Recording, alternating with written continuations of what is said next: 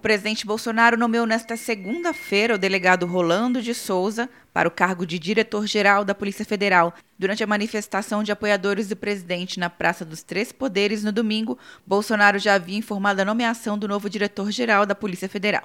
Chegamos no limite, não tem mais conversa, ok?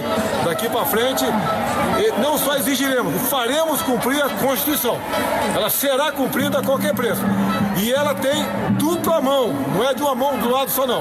Amanhã nomeamos novo diretor da PF e o Brasil segue o seu rumo aí. A publicação do decreto e a assinatura do termo de posse ocorrerão na manhã de hoje, em reunião fechada no gabinete do presidente no Palácio do Planalto. A nomeação do delegado ocorre após o ministro do STF, Alexandre de Moraes, suspender a nomeação e a posse de Alexandre Ramagem para a Diretoria-Geral da Polícia Federal.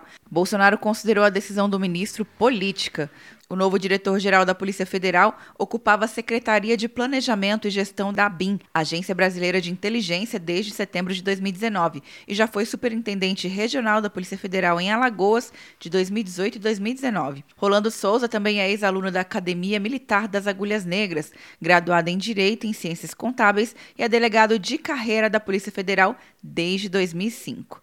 Atenção, você que fez o Enem! Sua nota pode valer uma bolsa de estudos de até 100% para os cursos de graduação à distância da Uninter. Isso mesmo! Até 100% de desconto em mais de 90 cursos. Transforme seu futuro. Acesse o site e inscreva-se agora. Uninter, a melhor educação à distância do Brasil. Uninter.com De Brasília, Luciana Castro.